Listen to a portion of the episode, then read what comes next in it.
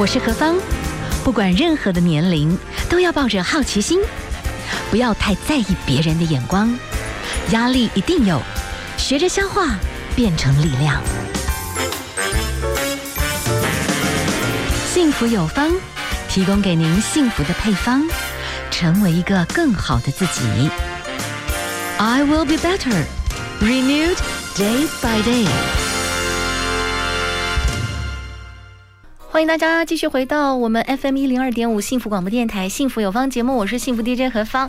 好，我们今天非常开心的，我们访问到哇，他其实创作了非常非常多经典迷人的情歌，把那种女性很纤细的心情把它表现出来哦。但是中间有一段时间，我们的老师是不是因为盆满钵满，或者说真的之前有聊到你们以前在做音乐的时候，嗯嗯、那是。台湾流行音乐的黄金期，可是制作人很恐怖哦，几乎一人手上好几个片子，没日没夜的做。其实你也蛮蛮辛苦的，有一段时间你就真的放空自己，很长一段时间。对对对，其实啊，先跟大家打个招呼，对大家好，我们的周志平老师，大家好，我是周志平。对啊，周老师，对您的音乐历程，你觉得算是幸运还是？还是觉得也是真的好辛苦哦。其实音乐的历程历程一直是有跌宕起伏的啦。可是我自己觉得我是幸运的，嗯哼，因为老实讲，蛮有幸参与过九零年代这个这个华语流行歌曲的黄金年代。嗯，那我有身在其中参与过这个过程，而且是其中一个成员。是，然后，嗯、呃，在那个黄金年代有一些。创作到现在还被大家记得，其实已经我觉得是作曲者一个一个很很光荣的事情了。其实周志平老师，您的创作历程，嗯、你本来本来应该曾经希望你就是一个很单纯目前可以创作的一个歌手。其实分年代，嗯，你知道吗？我在很年轻的时候就是一心想当个歌手的。那个时候啊、呃，我们出了民歌唱片的时候呢，那个是大概一九八一年左右。那时候真的很想当歌手。可是没有太大的机会，因为那个时候在除了民歌那一块，因为那块那个时候民歌已经开始走下坡了。然后他们对于这种偶像的这个外貌要求是非常非常高的，你知道吗？就是比如说那个偶像是刘文正，后来比如说你要你要小偶像的年轻一点的，你要比如说像林志颖啦，或者是小虎队那种。我们外形我们走日系风啊，对，我们外形达不到那个要求。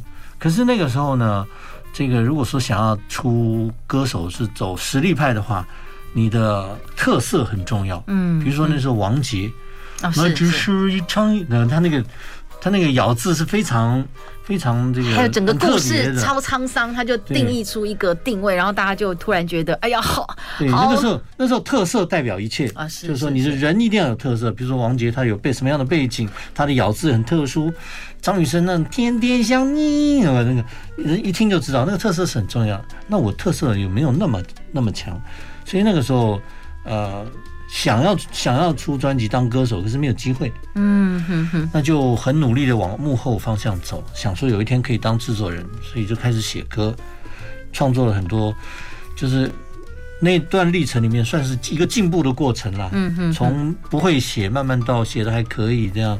花了很花了蛮长时间的，是，所以周志平老师后来呢，其实你就等于是和几个那种大型的，而且我觉得你的音乐历程就跟我们台湾的音乐的发展历程，其实又做很多不同阶段的连接。比如那个时候有国际大型公司开始进到华人的音乐市场，哇，你那时候保雷干嘛？哎，您就。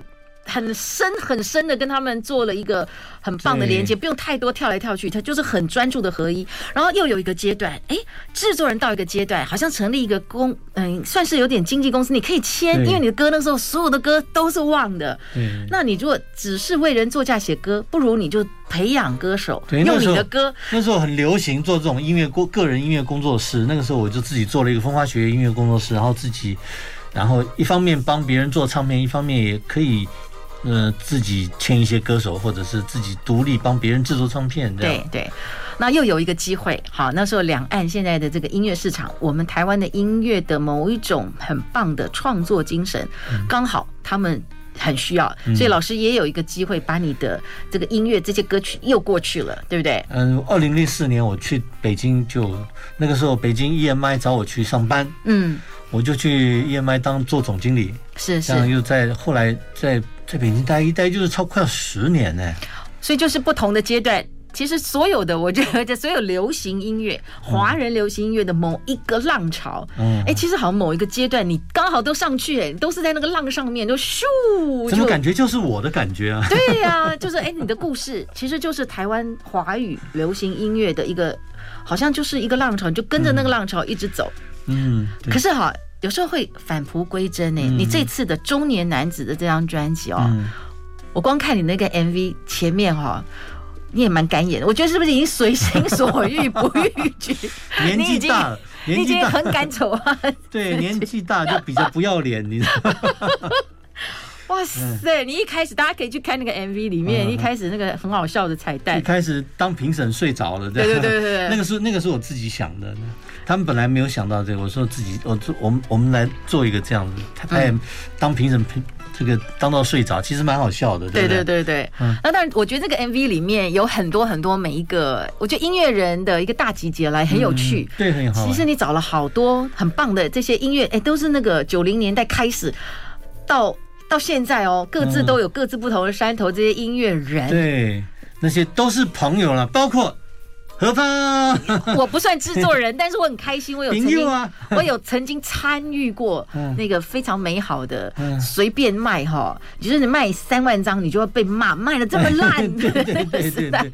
现在你没有卖十万张，像话吗？对啊，现在我看那个卖两万张是天王最最顶级的卖两万张而已。你这次 MV 也有一些很有趣的创意，嗯，对不对？第一个啊，当你谈到中年男子，就是我们曾经年少的时候。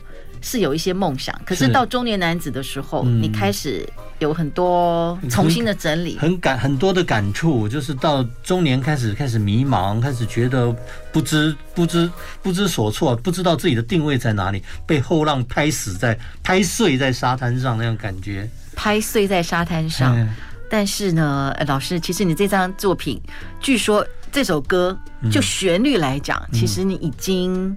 酝酿了一段时间，对对对，但当中有很多过程，对对，他就给他 delay 了，对不对？是是是。好，我们现在欣赏歌曲，然后我们来仔细听的歌词哦。哇，它其实也是某个部分人真的要经过一些故事，好像有点理解你的歌词在说什么。好，我们等一下先来欣赏周志平老师的《中年男子》。FM 一零二点五幸福广播电台，幸福有方，我是幸福 DJ 何方。我们今天哈跟我们一起在现场共度的是知名的音乐创作者，也是制作老师周志平老师。嗨，大家好，我还在这里。是中年男子歌词，他说竹子过了河，理论上叫义无反顾嘛，但是往左还是右，怎么样跌跌撞撞弄不清楚。说真的，我们看了这个歌词之后，心里面得到安慰。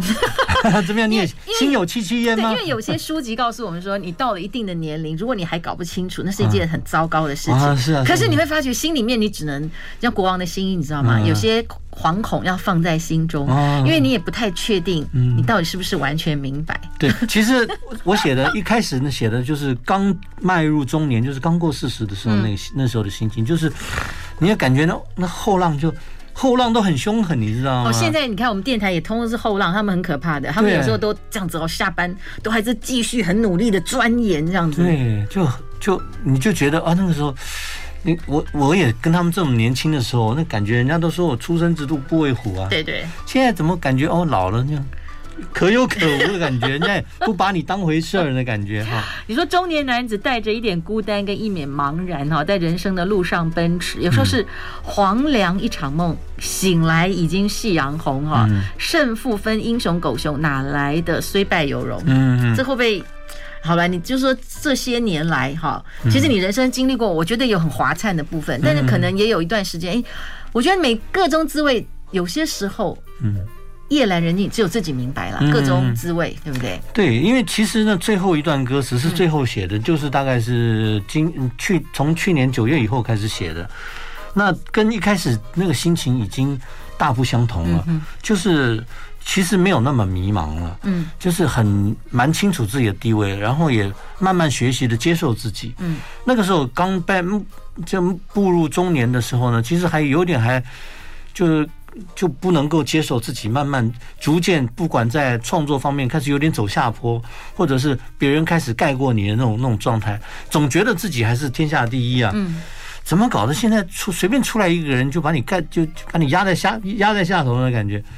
可是后来就慢慢学习的，慢慢接受自己现在的身份。嗯，就是你可以不做最好的，可是你也必须要走下去。就我我常常想的就是说，岁月它可能磨平的只是你的脾气，可是你的热情不能被磨平。是啊。你说的真好，对，因为没有人永远都可以所有的部分一直都在巅峰，这不太可能。对。但是就是，哎，它会有一点起落。当你在起落的时候，哎，有的人就会觉得，我希望大家永远记得我在那个最高点，嗯，我就永远消失。对，这是有的人一种选择。对，是可是就是说，你必须要学习接受你现在是谁，你已经就是你现在是个中年男子了，你再不是二十出头的人了。嗯哼，那你要学习接受自己。那可是就像我刚才说的，你你不能让岁月磨平你的热情。嗯。磨平你的脾气是很很正常的，棱磨平你的棱角是很正常的，可是不要让它浇灭了你的热情。我们的听众朋友有一部分的朋友哈，他在职场上也打滚了一段时间，嗯、我相信都可以很能感受，就是我们曾经一定在某一个部分、某一个最黄金的时刻，嗯、哇，不管在职场的绩效上都冲冲冲到一个，对，哎，你搞不清楚就温来那都在啊，当然可能有很多的努力啦，对。啊！但是有一段时间突然就感觉就所向无敌了哈。对，有一段时间就所向无敌，但是有一段时间就开始哎往下掉。人生总是有跌宕起伏的，嗯，就是说最重重要的是，你如果在高峰的时候你要收敛，嗯，可是你在如果在低谷的时候，你要想到你要保持你的往前进的力量，嗯。不能够就在低谷就觉得放弃了，是是不行。好，所以这个就是调节。对，好，每一个人这一生的路上其实是马拉松赛。嗯，有时候走一走到一个阶段，哎，你其实就是还是要维持一个对的步伐，维持对的气息。对，就像我们的。就就算有人这样当着你的面说你是过气歌手，你就露出尴尬的笑容。呵呵呵，是的，这样狠就对了。反正在这种行业里面要 要有要有心理准备就对了。对对对对对。就即便老师你真的写过这么多这么厉害的歌曲，但是哎，突然有一天，就是再有一些歌手，他可能已经忘记你曾经有过的那个时代，或者他根本不知道你是谁，你就很尴尬。可是你也要露出笑容。是的，就是安妮西，零星嗨嗨，就是安尼西哈，没错。好，我们休息一下啦，来欣赏一首歌。好，这首歌，哎，这首歌曲呢是这一次你的 MV 当中，你知道吗？哈，美薇老师他帮我制作一首歌。嗯，哦，这次你的 MV 里面都是你的音乐的 partner，就是那个时期老朋友，你们都住在录音室，被很多唱片公司追杀、邀歌、制作歌，对对对，追歌曲、抢进度、抢录音室的那个所有的伙伴，对不对？对对对。好，我来欣赏这首何方那首陈美薇老师的作品哈，因为你永远，哎，不对，这首歌是好，因为你永远不是我，等下来 check。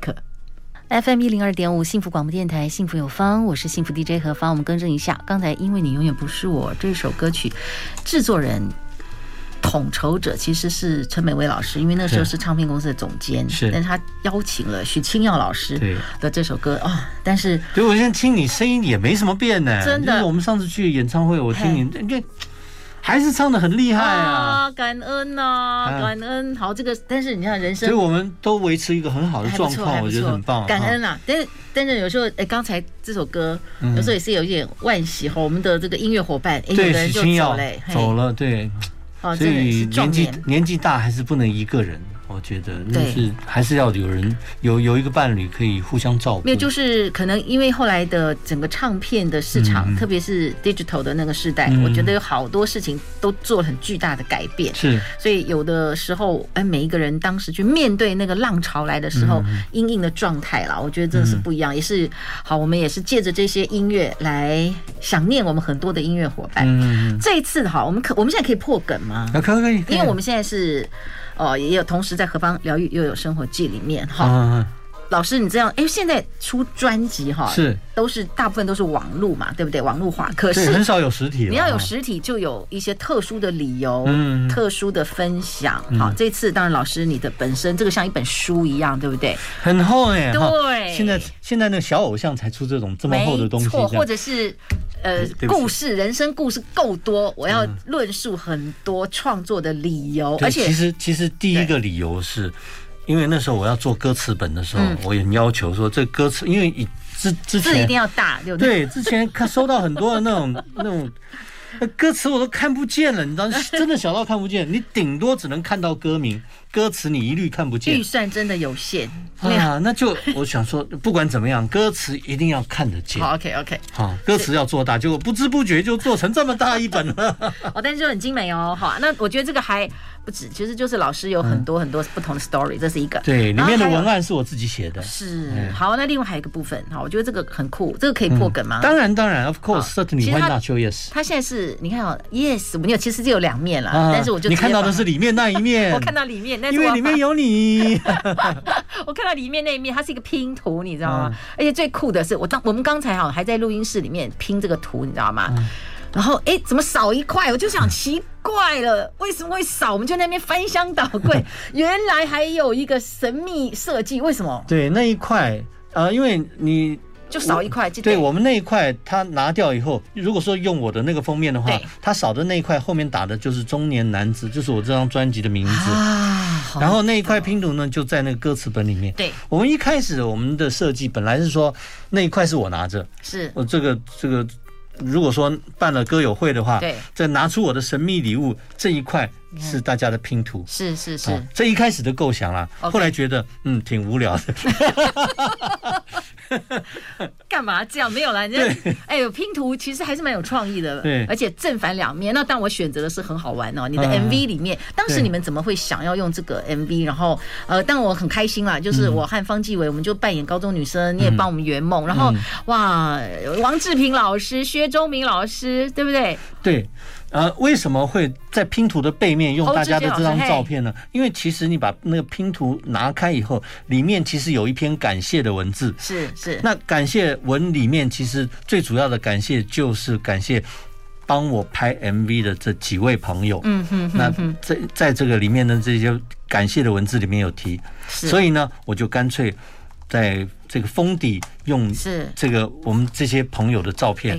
来做封底，哇，OK，好，我们好，先来谈一谈，就是这次的专辑，其实还有很有很多很有趣的一些巧思，其实大家可以，嗯、我现在我很怕拆掉之后啊，就再也住不回去了。哦，危险，危险，危险。对，就是啊，这里其实还有一些介绍，还还有很多蛮有趣的一些设计了哈。好，这个就是魁违有没有魁违十年老师的完整的作品？二十五年了，哇。四分之四分之一个世纪，哇！时间过得这么快。我最后一次发专辑，其实在做的时候是一九九五年，发行的时候好像是一九九六年年初，所以不管是九五年、九六年，就最起码就是二十五到二十六年。那一场风花雪月的事吗？还是？不是不是是，呃，这个这个风花雪月作品集第二集。第二集，OK OK。哇，好老师，你这样，可是在这二十五年当中，其实你作品还是蛮多，而且你可能就是在推一些你们自己想要培育的人，你把歌就灌在他们的身上，然后让他们去发光发热啦。对，对不对？一开始是我们做一个唱片公司嘛，对，比如那时候做像呃郑中基啊，对，然后赵永华、糯米团，甚至吴冠英还在我们那边发过一张演奏专辑。嗯哼哼。然后后来我就退出那个唱片公司的经营，然后到了二零零四年我就去北京了。去北京，去 EMI 当总经理，然后那个时候，那个那个时候做了几张专辑，可是老实讲，我那年过得不太愉快，嗯，就心情不太愉快，就感觉就没有做到我应该要做的事，就觉得有点浪费时间，嗯，然后后来又到了天娱去又待了一年，感觉更不愉快，人家只把我当一个神主牌 供着，给我很高的薪水。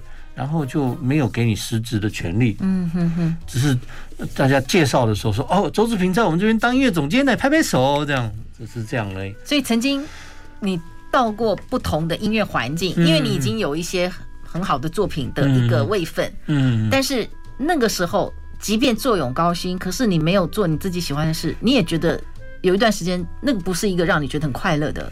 对，因为没有真正觉得做到我该要做的事情，然后一直到了二零零九年那个时候，我的在北京一个搭档啊、呃，他找我合作一个我们独立厂牌，嗯，然后我们就做了草台回声这样一个独立音乐的品牌，一开始走的很辛苦啊，就是那时候音乐环境也不好，然后也没有投资人愿意。插足这个音乐事业，那时候整个大陆的音乐事业其实都在往下走，那些投资人很多啊，天使基金啊什么，一听到说哦，你是做电影的，咚咚咚咚，就像蜜蜂一样，像那种苍蝇一样，全部围过去。哇！然后听说你是做流行音乐的，砰就走开了。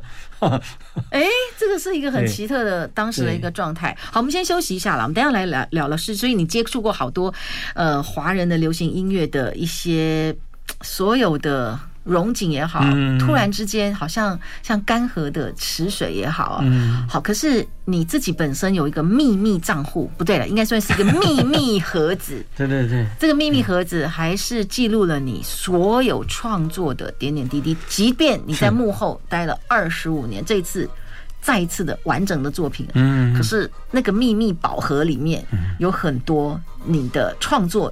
精神在里面，对不对？好，我们等一下来谈一谈。哦，一个创作者，不管你在什么时刻，哎，你还是要保留一个你所有创作记录的一种习惯跟方式哈。好，我们休息一下哦，待会儿再回来。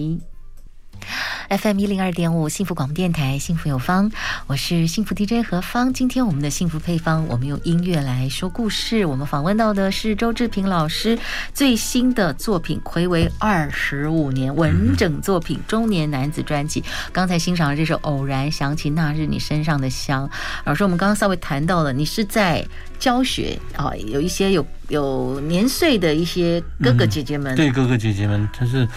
在那次的教学过程中，就哎，我突然领略到，就是其实每个人心里面可能都有一段嗯放不下的事情，或者是呃经常会想起的人，或者是放不下的事。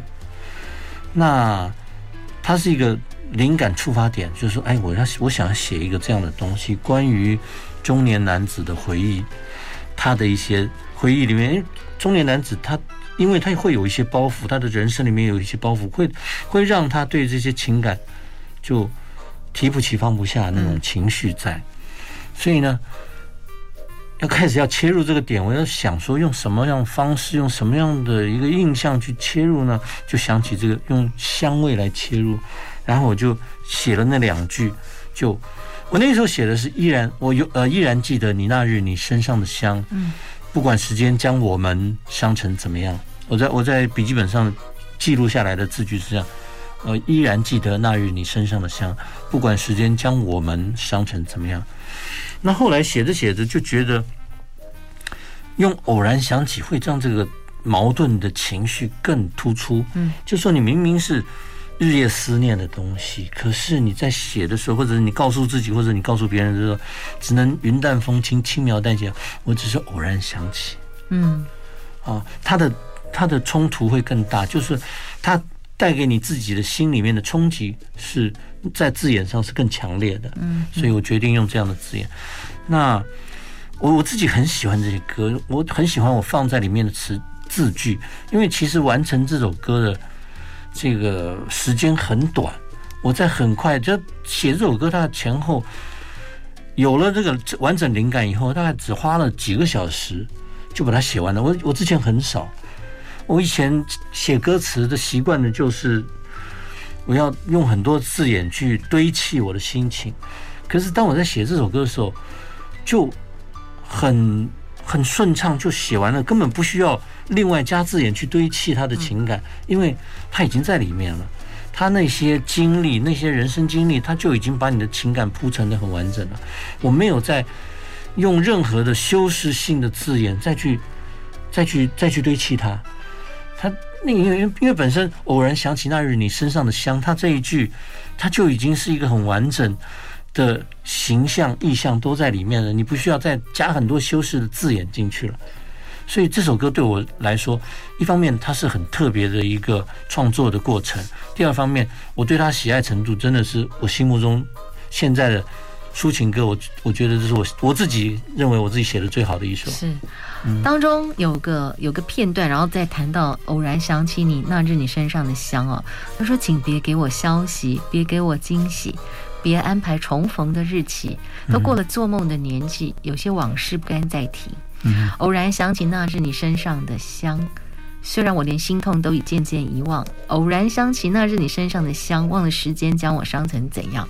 我觉得好像每个人都曾经年少过，那一定在生命里面会有一些让你牵挂的人事物。可是因为智慧不够，或者就是真的是不适合、不对的时候，就碰到了。对，那就是错过了。哎，有的错过就就错过了。对，可是当你想念他的时候，你就是那个心情，就是说我我。我很渴望知道你的行踪，我我想知道你现在在哪里，你的一举一动。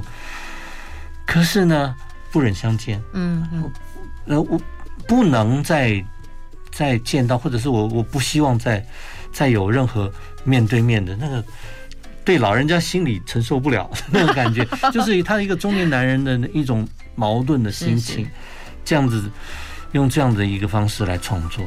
哇描述自己，这突然让我想到，你知道吗？康熙皇帝他本来这一生有一个非常喜欢的妃子，嗯、那那个妃子其实是等于是当时的那个太后皇太后告诉他，就是不能随便换太子。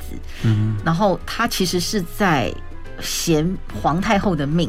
嗯，然后因为康熙那时候就换了太子嘛，可是康熙那时候换太子一定有他的原因，他不能允许他最后的这个动作被质疑，所以他就处罚了那个妃子，一生就没再见面，然后就把他放到那个专门去洗马桶的地方。嗯，那到他那时候不知道七十几岁生日的时候，他本来想把他召见，嗯，但他后来就没有，然后那个妃子最后那天就。就死在就死掉了这样子，他本来有一个很大的期待啦，觉得说皇上关了我这么久，总那一天应该会看见。后来人家问他说，为什么你不见？他就对你就这样，他想见，但他觉得他说因为那个刺太深了，嗯，他觉得那个剑就是相见就是拔起来，他觉得对没有办法，想见却不能见，对对对对，他觉得可能就是无法见。好，我们先休息一下，待会儿最后啊再。请老师给我们介绍你这张专辑，好不好？嗯 FM 一零二点五幸福广播电台，幸福有方。今天哈，我们的幸福配方，请周志平老师用音乐来告诉我们哈。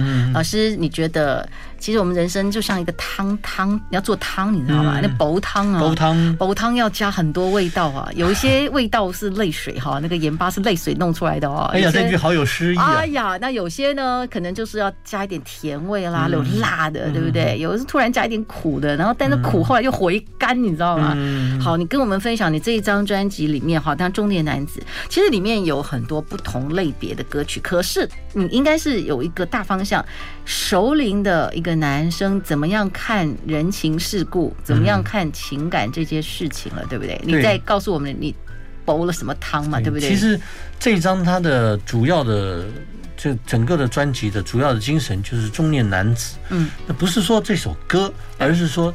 中年男子他人生的就是像我啊，就是说的就是我自己。我步入一个中年男子以后，我对于人生、对于生活、对于情感的一些体验或者是一些感悟啊，那一些想法，把它写在里面。那每一首歌里面，我都写出了这样的一个一部分的心情，然后跟大家分享。因为最主要就是分享。那在音乐里面呢？其实并不是说我出这张唱片，它是要跟着现在流行音乐的脚步，或者是我追逐其他年轻人音乐的品味。其实已经没有那样的心思了。我最主要是这个能不能写歌创作，能不能过我自己这一关，其实比较重要。他已经过我自己这一关了，那接下来我就是把它推给各位听众的耳朵里面。我希望大家也喜欢。那当然。每个人自己有每个人自己对音乐的想法跟看法，那我也很希望知道大家对这样的文字创作或者是音乐创作有什么样的想法。在这张专辑里面，其实老师你的这个专辑有实体的作品，然后你的那个介绍歌词还有故事，其实就很厚，就像一本小书一样哈。那因为你其实也在海峡对岸待了一段时间，然后有一些演唱会，哎，你曾经也真的。歌手最可怕的就是你要开声带啊，等等，所以你有很多创作都跟你人生音乐哎某些转折点，当时发生的事情，哎，你就变成是一个灵感，都有曾经记在你的小秘密 box 里面这样子，嗯、然后再去延伸。是的，有时候。嗯，就像我说的，人生跌宕起伏，就就包括我的嗓声带，嗯，它都有好有坏的时候。你好的时候，就是你上台，你就觉得哇，所向无敌。我唱什么，底下人，我每一个很细微的情感底下都可以感受得到。而当你那个，我也唱过很多次，就是我那个声带就已经不正常，嗯，唱唱不好歌了。那唱完歌，底下的那个年轻歌手拍拍你的肩膀啊，老师，你这个年纪还能够唱这样就不错了。我们已经很，我那心里面多难过啊！啪啪，前提就是你这个年纪啊，太难过了。这种这种二百五赞美你别说了，好。对对，那只能露出尴尬的笑容。但是啊，我告诉你，因为时间关系，我很。真的受不了，一定要偷问一下。嗯、只如初见这一本，这是一首歌啊、你说你参加了一个同舟共聚的演唱会，嗯、排练结束，你看到一个人，嗯，他依然是我记得的模样，嗯，啊反正你们就说说话，有点陌生。嗯、你问他你要来看吗？他就微笑摇摇头。车来了，好，你就低着头上车了。你们就往不同的方向，没有回头。演唱会结束，竟然因为这样子的一个事情，你排练结束啊、哦，排练结束。嗯你买了笔记本电脑，建的第一个档案就是只如初见。嗯，雪花掩盖的那条街，空气冷的连时间都凝结。嗯，这是你心中一个秘密。对，那个时候写的时候这两句，嗯、可是大家都以为这歌是在写北京的一个一个街景。嗯，其实不是，那个只是一个心里面的一个冷。嗯，心里面就那一刻就冷。那那去感受到那个时候的心境，嗯，就是冷，然后去写那样的字，雪花掩盖那条街，其实哪有雪啊，热得很啊。我觉得是这样，哎，是不是这样子？有时候人生突然之间，你碰到一个突然让你心里噔一下的这个、嗯、这个角色，但是。就是由向左走向右走，也不用多问。嗯嗯嗯，你这这就是某部分的人生就对了。对啊，因为人生就是这样啊。你就我在我的哲学就是，你不要去做，你做了就不要去后悔。嗯，你顶多只能回头看一下，啊，去回首去想念，去而不要去后悔。那他就很多的在人生的回忆经验，我就把它化成歌词。嗯，就。你有时候在里面可以看到自己当年的一些热情，或者是现在的一些心情面的拧巴。嗯哼哼，就是我觉得人生有这样的经历，会让你的文字创作更完整。OK，嗯，好哦，老师讲的好好含蓄哦，嗯哼，就是一个棱就对了。嗯，好，最后请问啦，你觉得幸福是什么？经过了这样高山低谷，嗯，情感起落。幸福是什么？我觉得幸福就是人生有可以追求的事情，嗯，那就是最幸福的事情。OK，嗯，也很棒。好，我们今天呢访问到的是唱片制作老师周志平老师，暌违二十五年的一张完整的创作的专辑。啊、我们最后照着老师你的幸福观。这是你曾经的一首，我个人也很喜欢的歌，啊《我和我追逐的梦》。谢谢周志平老师，谢谢各位，谢谢各位听众朋友，希望你们喜欢的我的歌。是，谢谢，拜拜。拜拜。